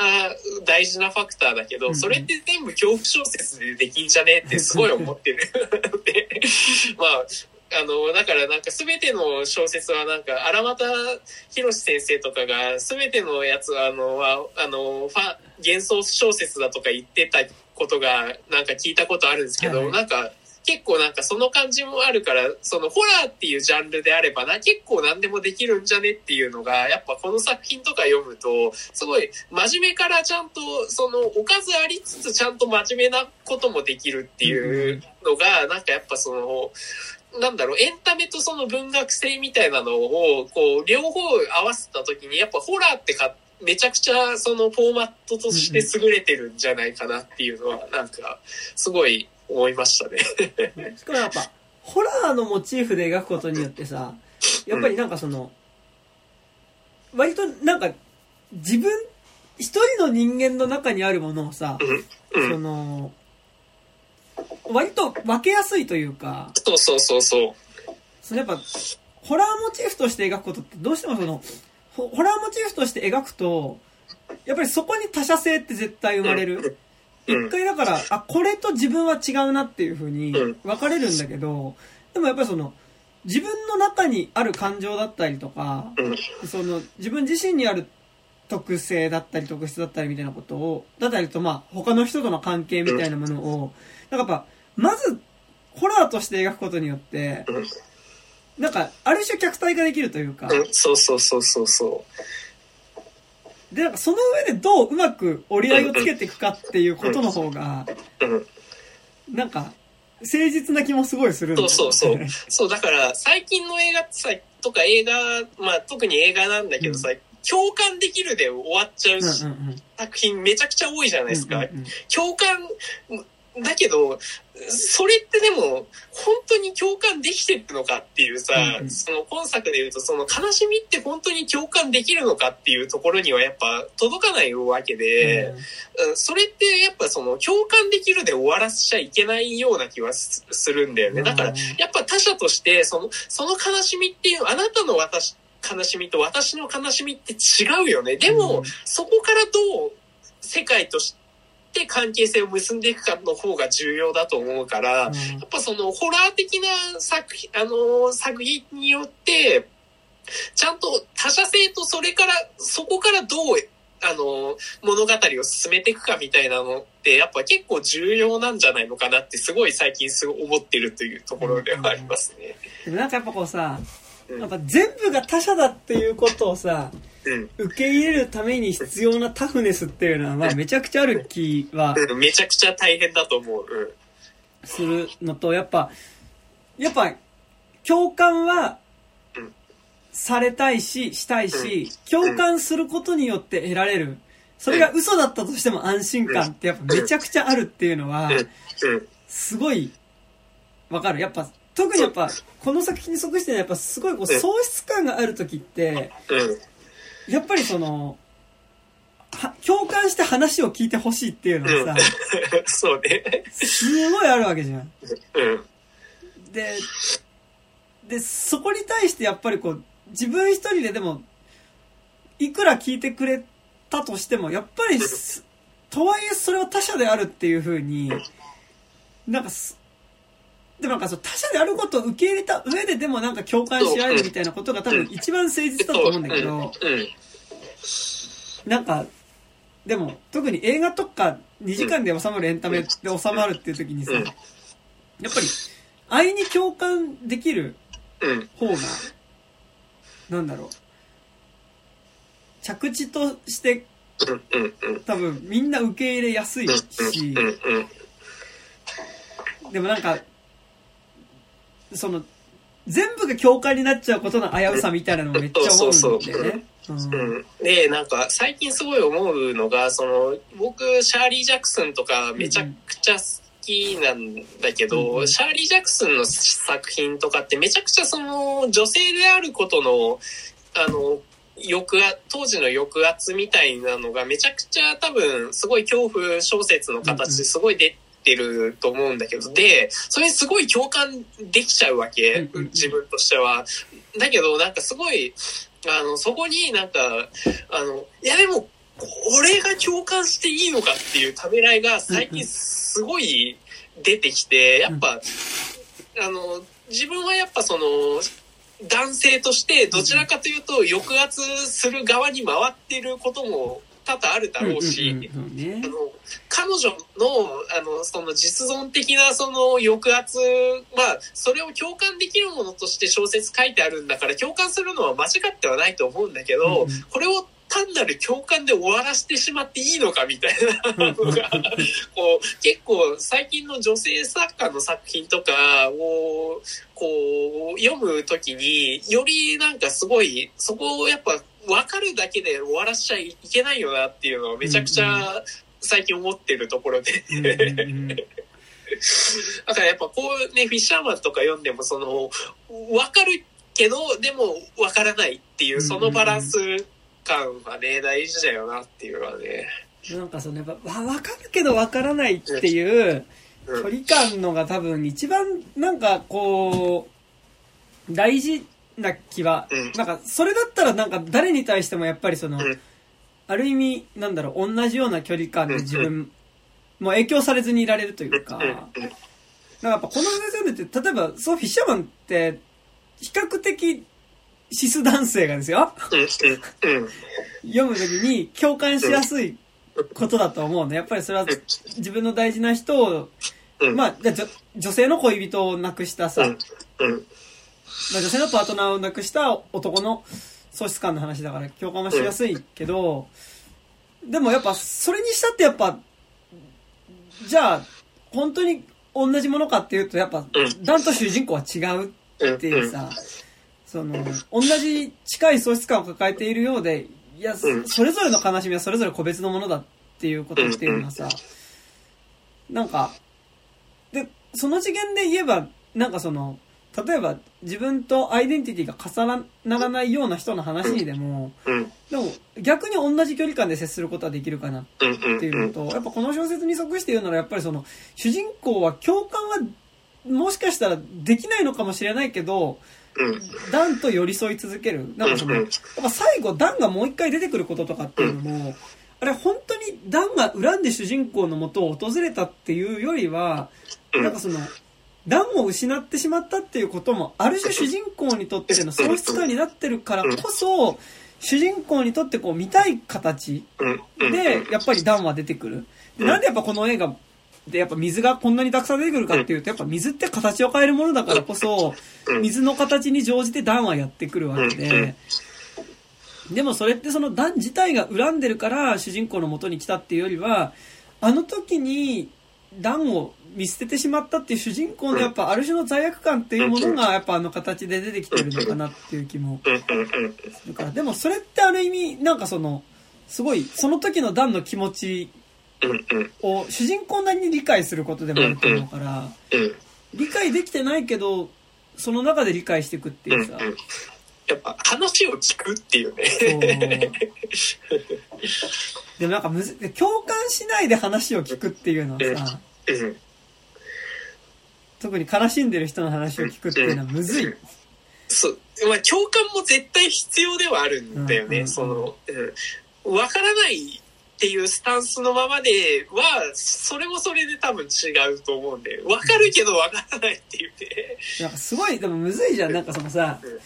共感されたいけど、安易に共感されると、うん。その、あってなるっていうねそ。う。お前に何がわかんないよみたいになるっていうのはなんかもうずっとす続くことじゃん、それってなんか。でもなんか、それってもやっぱ本当はどっちも欲しいというかさ、簡単に共感すんなっていうのもなんで簡単に共感すんなっていうかっていうと、やっぱ本当のところでの悲しみを分かってほしいっていうことの裏返しでもあるわけじゃん。そこでの簡単に共感するなっていうことはさ。うんでも、それを簡単に共感するなって言えちゃうこと自体もやっぱある種の、こうさ、うんまあ、それってやっぱどこかで共感してくれるっていうことに対して希望を持ちたいから言ってることでもあるわけでさ。そう。ね。いやー人間の機微。いや、機微ですよ。本当に。うんで、なんか共感してるふりなんていくらでもできるしさ、そう、うんうん。で、映画で言うとさ、なんかそのうん、本当の共感じゃなくてもさ、うんうん。その、共感っぽい、小手先の共感っぽいギミックっていくらでもできる気はするの。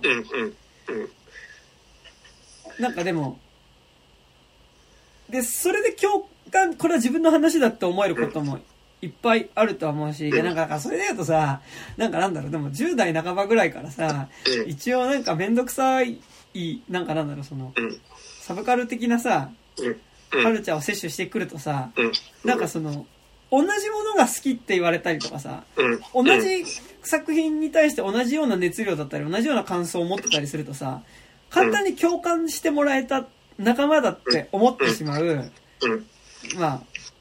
サブカルっていうか多分オタクっていう言葉が、うん。なんかここまでなんかこう一般的になった時に、うん。なんかそれってすごいある気するんだけど、うん。でもなんか、で、なんかそこで翻りってさ、結構やっぱ映画とかの中でさ、うん簡単にちょっとこうパロディシーンとかがあったりするとさ、うん。あーみたいにさ、うん。なっちゃうのあるじゃん。うん。ありますね。なんかこん、なのでパロディしてくれんだよっていうね。怒りというかね。怒りもあるし、なんかこう気持ちよくなっちゃうみたいなうん。気ちょ持ちよくなっちゃうところもあるし。うん。っと話違うけど、んなんか、すごい、それはそれですごい安易だなというか、うんうんうん。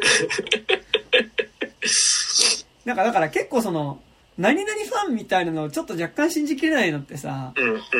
やっぱりなんか、すごい、そこで同じものが好きだっていうことによって、うんやっぱある種、まあ信じきれないとも違うな。でもそれ大事だ。ファンダム大事です。あの、うん。大事。うん。大事です。なんかやっぱ、だってなんか、じゃあ何をもってして人同士は繋がるのかっていうとさ、い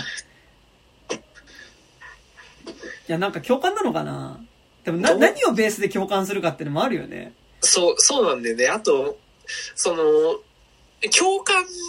どの、その、まあ多分100%の共感っていうのは多分ありえないと思ううん。から、なんか、その、まあ共感の言葉の使い方なのかな。うん。その、なんだろう、あの、だから人類補完計画的な分かってくれるよねみたいな共感は多分ダメじゃないですか。うんうんダメというか、うんその無条件でその、あなたと私っていうのは同じ事故ですよみたいな感じではやっぱ、それは良くないけど、そだから、他者と他者がつながる、コミュニケーションするっていう上での、あ共感、なんか言葉を変えた方がいいのかもしれないね、なんか。うん。あ、あ英語だと、あの、シンパシー、あエンパシーとシンパシーか。うんだから、しエンパシーの方、エンパシーで行きましょうってことなのかな。それはど、どういう、どういう意味ですか？あれ？ちょっとなんかあれだったけど、確か、エンパシーが、なんだっけ、あのーあ、今日、あれ？なんか、ちょっと辞書的な意味がパッと出てこないな。でも、なんか、その使い分けがあったはず。そうなんだ。うん。いや、ね、なんかそれはあるよね。ううんん。でもなんかやっぱさ、うん。こう、どこかではやっぱ人ととつって、人とのつながりはめっちゃ大事だと思う。うんなんかうん、すげえ気持ち悪いけど。うんなんか、でもなんかやっぱ何を共通項として、うん。もしかしたら共通項っていらないのかもしれないんだけど、うんなんか何を共通項としてその、つながるかみたいなさ、なんかやっぱ思うからさ、うん。なんかちょっと違うけどさ、だこの間、あの、藤本くんとね、うん。あのー柳川堀割物語っていうさ、ああ、あ、あのー、高畑勲のうん、高畑さんのね。うん。ドキュメンタリーを見てきて、まあめちゃくちゃつまんなかったんだけど、うん。今日びっくりするぐらいつまんなかったんだけど、うん。うん。あの、見てきてさ。で、なんかやっぱ、あれはなんかすごいそのやっぱ、柳川の堀割っていうものを再生することの背景にやっぱりすごいその地域の青年団うん。とか青年部的なつながりだったり、その消防団的なやっぱりその地域のつながりみたいなものによってなんかやっぱこう人同士がつながってっていうのがあったんだけどさ。なんかやっぱ、すごい、ああいう、なんか、なんかでも今、いや、今っつってもあれは80年代ぐらいの話なんだけど、うん。でもなんかやっぱその柳川堀割物語で描かれてるなんかそのやっぱ地域社会的なつながりってさ、うん。なんかちょっとこう、旗から見てるとやっぱなんかこうさ、男衆たちがなんか宴会している横で女性衆たちはやっぱりこう料理して出さなきゃいけない宴会みたいなとかさ、あのー、なんだろう、こう、食べがきみたいな感じで、おじじいが怒鳴ったりするみたいなさ、こととかさ、なんか、そこはそこでちょっと居づらさみたいなのもかめちゃくちゃ感じるな、みたいな。のはあって、なん。か、でもすごいそういうのが嫌だから本とか読んでたりとか映画見たりとかもす。してるあり方もあったりすると思うんだけど、うん。なんか、あの、でもなんかやっぱ、シンパシーとかでもないのかもしれないけど、なんかやっぱでも、そういうもう同じところに住んでるってだけでのなんかさ、そのある種の共共有できる感覚とかってさ、うん。なんか今ないじゃん。なんか、うん。そうね。うんうん。何をもって共感するかとかさ、まあちょっとそれ、共共感の話がちょっとまあだいぶ意味広がって話しすぎちゃったんだけど、ただ、うなずいて聞くことはできる。うん。うんただ、うなずいてるだけだと、それなんか、ちゃんと聞いてないようにも思われてしまうっていうう、んね、可能性もありますからね。あのね、正直ただ聞いて欲しかっただけっていうことはありますからね。うん、そうですね。うんそうで共共感して聞くってさ、うん。なんかテクニックとして共感して聞くことはできる気がするんだけど、そうね。まあ、カウンセリングのテクニックとかありますからうね。んでも本当の意味で共感して聞くと多分でなんだろう見せかけっていうか一応テクニックとして共感して聞いててもうん。多分共感して聞こうっていう姿勢で聞いてたら多分めちゃくちゃしんどくなると思うのうん、うん、うん、うん。喪失感みたいなことになってくるとね。うんいやだからうん共感ってむずいよ。難しいです。あで、あ、そういう、で、ジョン・ランガンなんですけど、はいはいはい。あの、あのね、全然やっぱその、キング以降の、キング以降のモダンホラーってマジで翻訳がなくて、はいはいはいあの、ほ本当にないんですよ。はいはいあの、キング以外、まあ、ジョーヒ、ジョーヒル、あの、キングの息子はいはいのジョーヒルとかは比較的あるんですけど、マジで、このラインの、あのー翻訳がマジでな、なくて、だから、すごいなんか、あのーちょっと、あのー売り上げ貢献できたらな、みたいなのがあって。まあ買わないとねお金になんないと出ないからね。そうそう。だからあれなんですけど、まあ、で、なんかジョン・ランがマジで、あの、あともうい、あの、短編でうん僕読んだことがあるのうんが、うん。あの、げんあの、同じ新規現社っていうところから出てる、あの、幻想と回帰っていう、まあ、雑誌というか、その、期間、あの、1年に4回出てる、あの、まあ、ソフトカバーの本があるんですけど、うんうん。それの、えっ、とね、5巻、あの、まあ、古いやつじゃなくて、新新しい方なんですけど、の、あの、5巻に、あの、アメリカンゴシックの特集号があって、そこに、ジョン・ランガンのテクニカラーっていう作品が、おいいタイトルですね。あのーほ翻訳されてて、うん。それがめちゃくちゃ面白くて、うん。あのーどういう話かっていうと、あのーあの、江戸川乱歩の、あのー赤騎士の仮面、うん赤死病の仮面っていう、あの、有名な短編があるんですよ。で、あの、それの文学講義が始まるの文学講義なんですよ。で最初なんか、あの、この、あの、赤、あの、赤死病の仮面では、その、部屋が7個あって、その色の解釈はどうなんですか？ねみんなのレポート見ます？みたいな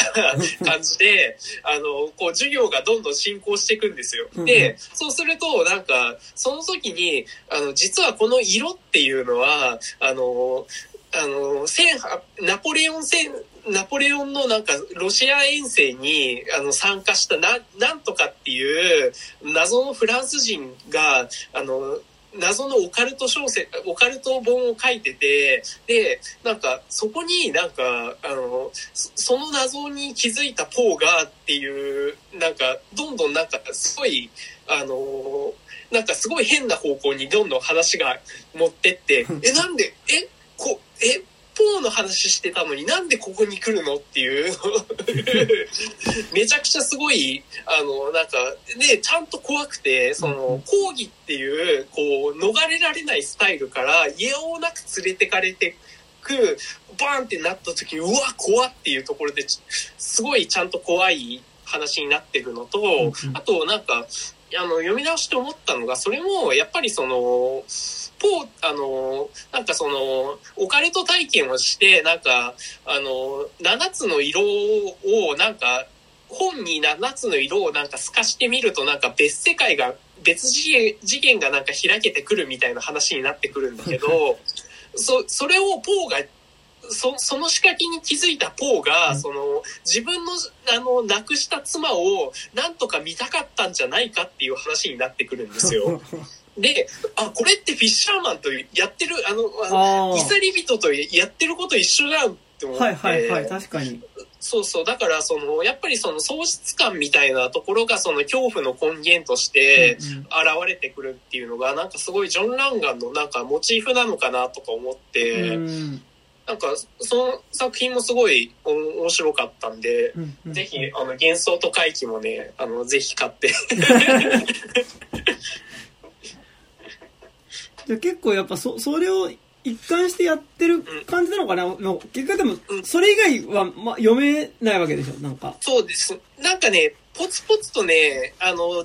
ミステリーマガジンとかで、なんか翻訳されてるっぽいんだけど、あの、すごい多分読みづらいと思うんで、うんま、本当に多分長編としては多分これが最初の紹介になってると思うから、そうなんですよ。なるほどねなんかでもそれこそね、なんか映画化とかされたらまたっていうのあるのかそうなんもしれないだよね。うん。うん映画化したら多分めちゃくちゃ、あのまた出ると思うんですけど、うんうんうんまあ、ありそうだけどね、なんかね。うん。そう、全然ね、で、できるし、やっぱ、その、アメリカの、やっぱ文、文学史的なところの位置づけのすごい正統派な作品だから、うんうんああの、すごいやっぱり、あの、ヘミングウェイの老人と海とかと、とかもすごい、あの、連想するし、やっぱ、あの、それこそ、あの、メルビルだったり、ホーソーンだったりすするところのエッセンスはめちゃくちゃあるんで、うんうんうん。なんか、やっぱすごいアメリカ、アメリカンゴシックっていう感じの作品ではね、あるんで、なんかその辺もなんか結構続けて読んだりすると面白いんじゃないかなっていう感じはありますね。ね。し、なんかやっぱ最初言ったみたいにやっぱ結構なんかエレベーテッドホラーだしなんか割とその最近のなんかハリウッド映画とかのなんかやっぱちょっとこう潮流の一個みたいなのともなんか近さみたいな勝手に感じたりしたから、なんかね、すごいあったらうんいいねっていうのはね。そうなんですよ。まあ、ししかもすごい多分、その文学味もそこまで高くはない、高くはない。あの、そ、それ、あの、ダメって言ってるわけじゃなくて、すごい敷居が、敷居はそんなに高くない、うんうんうん。あの、小説になってるから、すごい、初めて、あんまり小説読んでない人とかでも全然読みやすい作品になってると思うので、うんうんうん。なんかそこら辺もね、すごいおすすめなんですけどっていうね。うんうんうん。それはありますな。ううんん。なんかね、あの、なんだろう。結構ほら最近さ、うん。あの、結構 A24 周りの監督とかもさ、うん、なんかあの、ちょっとファンタジーっぽいの結構やってたじゃん、なんか、しばらく。うん、なんかあの流れとかでさ、うん。全然やれそうよね。そうね、フィッシャーマン。映画化。あ、でもあ、あ、でも、そうね。でも結構3時間ぐらい必要だよね、多分。げ多分そもそもの現代パートとかで結構時間かかるよ、最初のね。現代とかそううん80年代パートでね。うん。そうそうそう。まあね、ありますかね。うんうんはい。そんなとこですか？そんなとこですかね。はい。ということで、まあ、めちゃくちゃ面白かったです、なんか。はいうんというね。あ、あとなんか、ちょっと最近読んだ本とか紹介してもいいですか？はいはいなんかはい。ぜひぜひ。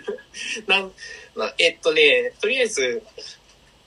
キンキンで読んだやつだと、すごい面白かったのが、はいはいえっとね、黒木まどろみの囚人っていう作品ですね。はいはいはい。で、これはどういう話かっていうと、まあ歴史改変 SF なんですけど、はいはいあのーナチが、うんあのー1920、えー32年の選挙で勝てなかった、あのーイギリ、はい。勝てなかったドイツの、で、あのーそその選挙であの共産党が勝利してしまってドイツが赤に染まってる。はいはいはいはい。で、そ、その時、その時間軸での1939年か、はいはい。9年に、あの、ヒットラーが、ああの、あの、ヒットラーじゃなくて、あの、ウルフ、かつて使っていたウルフっていう名前なんだけど、うんうん。あの、が、あの、あ、イギリスに、あの、亡命してて、はいはい。で、私立探偵やってるんですよ。で、そこに、その、あの、ユダヤ人の美女が現れて、うんうんあの、私の妹が、ちょっと、あの、ドイツから亡命してくる予定だったんだけど、あの、あらわ、あの、で、あの、ブローカーとかに金渡してって、安全に密航できる予定だったんだけど、あの、なぜか、あの、2ヶ月間音沙汰ないのよねっていうので、探してくれないっていうので、ユダヤ人から、うん。こう、あの、依頼が来て、あの、ヒットラーめちゃくちゃ、あの、このユダヤ娘がみたいな感じで、内心あれするんだけど、全然もう売れない探偵だからう、ん。金ちらつかせて、もうやるしかないっていうなって、で、こうやっていくと、その、どんどんロンドンの暗部、あの、きナチが負けたロンドンには、そのドイツからその共産化しちゃったから、はいはいあのドイツからめっちゃ移民が溢れてるんですよ。ははは。で、あのあのーあれ、あのーヒムラーとかが、あの、ギャングのボスとかになってて、で、あのーとかゲー、あゲーリングがなんか、あのー密輸組織のボスみたいな感じになって、で、その、かつてのその、ひあのーウルフがこう、事件を探していくと、こう、かつてのその部下たちが、形成する闇社会と対峙せざるを得なくなってくるっていう、へ作品で、うん。で、で、最終的に、その、結構ね、あの、ウルフさんがね、あの、大変なことにあなって、最終的に、その、彼が、あの、じあの、ほん、その、ユダヤ人と同じ境遇になるっていうところがすごい面白くーて、へで、それで、あの、まあ、物語が終わるんですけど、そで、この作品すごいいいのが、それが実は枠物語になってーて、うん。その歴史改変されたうん世界っていうのは、実はそのアウシュビッツで、あの、しに収容されてる、あの、ユダヤ人のあのパルプ小説作家が、はいはい。あの収容所で強制労働とかされてる間にあの頭の中で考えてるっていう枠が物語になってて、はいそそれによってすごいその作品のなんなんて言うんだろうあの強度みたいなのがめちゃくちゃ増してて、うんうんうん。と切実あのすごい三文小説なんだけどでもだからこそじゃないと描けないなんか差別のやばさとか。にまでちゃんと踏み込めるような内容になってて、めちゃくちゃ面白かったですね。へーあ、それ面白そうですね。めちゃくちゃ面白かったですう。んあの、すごい、あの、こういう表紙なんですけど、ララノベ見て。そうあの、ウルフさんがね、すごい、あの、ハードボイルドな、で、ちゃんと、あの、ハードボイルドなダメし、あの、めちゃくちゃプライドが高くて、そこまで能力の高くないウルフっていうのがすごい、あの、超気張るっていう、はいそれがすげえ面白くて、その、あ、ヒットラーならこれ言いそうだな、みたいなのはすごいあって、それがね、すごい面白かったですね。へ これはめっちゃ面白かったです。ー書かれたのも結構最近のやつなんですか？そうですね。これ、えっとね、出たのが2019年に出てる本なんで、うんうん結構最近ですねあ。、へえ。そうですね。あとは、すいません、何冊か紹介させてあいえいえあと、えっ、とね、最近面白かったのが、キルケっていうマデ、マデリン・ミラーっていう、えっ、と、女性作家の、あの、本なんですけど、はいはいキルケって知ってます？あ、わかんないかも。あの、オデッス、あの、オデッセウスに出てくる、オデッセウスが、あの、で、あの、帰れ、トロイア戦争から帰れない話じゃないですか。はいはいはい。で、その中に、あの、無人島に立ち寄った時に一人で無人島にキルケっていう女性が住んでて、はいで、そのオデッセウスの部下を全部、あの、豚に変えてしまう。はいはい。で、うんあの、あれ、あの、結構あの、絵画が好きな人とかだと、読杯を、あの、オディッセウスに進めるキルケみたいな映画いっぱいあるんですけど、はいはいはい。あの、それの、その、ギリシャ神話に出てくるキルケっていう魔女を、その、キルケ視点で、あの、描いたらどういう、彼女ってどういう、あの、生い立ちだったのかっていうのを、すごい、あの、描写していく、あの、小説になってて。その、キルケっていうのがもともとその、えっ、と、ヘリオスっていう太陽神と、あと、えっ、と、ニュンペっていうその半身みたいなのの、えーの、お母さんの子子供になってて、で、だから人間じゃなくて、はもう神、半、半分神みたいな状態になってうん、その中ですごい、その、なんて言うんだろう、めちゃくちゃその内向的だし、なんか、別、あの、綺麗でも、特に綺麗なわけでもない、その、見目麗しくもない、その、キルケっていうのが、すごい、その、抑圧された、その家族関係の中で、めちゃくちゃ悩みながら、あの、兄弟にも馬鹿にされながら、あの、兄弟にもばあの馬鹿にされながら、なんとかこう、生きてった中で、ある時、その、自分に魔法の才能があるっていうことに気づくんですよ。で、それで、あのーで、あのまあちょっと、そ、それで問題を起こしたがゆえに、その、無人島にこう追放にされてしまうんですけど、うんそこで、あの、魔女として一人前になっていく過程をすごい細やかに描写していくんですよ。それがすごい、その、あの、今まで抑圧的だった家の、えギリシャの、その、めちゃくちゃ男性的な、その、バカな男性ばっかの、世の中からこう切り離されて、その、一人、その薬草とかを積みながら、こう、この調合はどうだろうとか言ってる中で、こう、どんどんこう、自分とし、じ一人の女性としての、その、すごい自立した魔女、本当にウィッチになっていく過程っていうのを、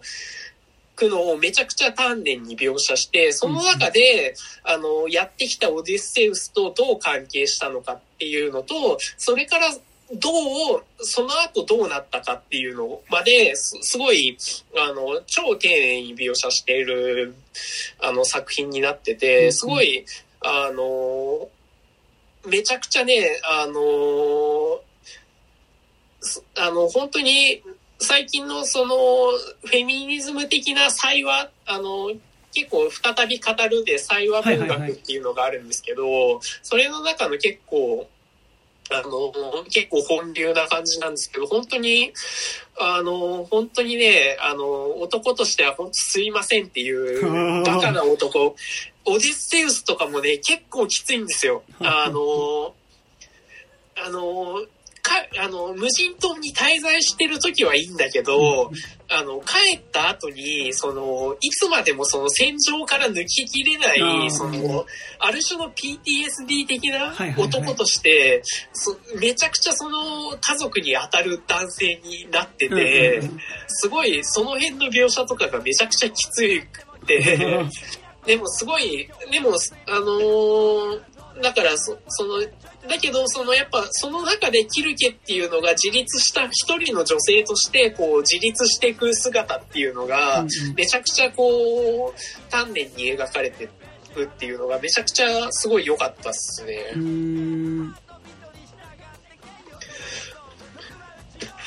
これも、そうですね。これも2021年の本なんでじゃあめちゃくちゃ最近ですね。そう、そうなんですよ。はね、すごい良かったっすね。へえ。はい。なんかでもね、先ほどあの、グリーンライトとかも結構そんな感じだったけど、そうそうそうそうそう。結構多い。結構それの、うんはい。その、かなり、本当に、その、女性視点に立った話になってて、で、結構ギリシャ神話知ってる人だと、あ、これ、この話ね、みたいなのがすごい、あの、めちゃくちゃこう、繋がってくるんで、うんうんあ、あの裏ではこうなってたのね、みたいな。すごいね、あるんで、はい。へめちゃくちゃ面白かったですね。なんかでもやっぱこう、もともとあるやっぱモチーフみたいなものを元になんかやっぱ再解釈したりとか。していくみたいなのがね、なんかさっきのヒトラーのもそうだけど。多いですね。そうなんですよ。ぐらいですかまあ結構最近本当小説ばっか読んでるんで。ね。なるほど、はい。そんな感じですかね。ね。はい。なんか。で、なんかやっぱ、またちょっと小説会もちょこちょこやれたらという感じなんあで、そうですね。はい。かまたあったらお願いします。あはい。ぜひぜひはい。じゃあ、といったところですかね。はい。はい。じゃあ本日はいた私山田と、高島でした。ありがとうございました。ありす。いませんありがとうございます。がとうございます。遠足のあのバスみたいなムードパート2後付け上等改革性超パーフェクト魔族大覚醒見る余裕ある。プラスマイナスサバイバルクラブもうグラフの上でアパルクール。カルシウム摂取魚肉ソーセージ。まだ身長は伸びるレッドソーセージ。もうはち切れそうずっとはみ出しライティ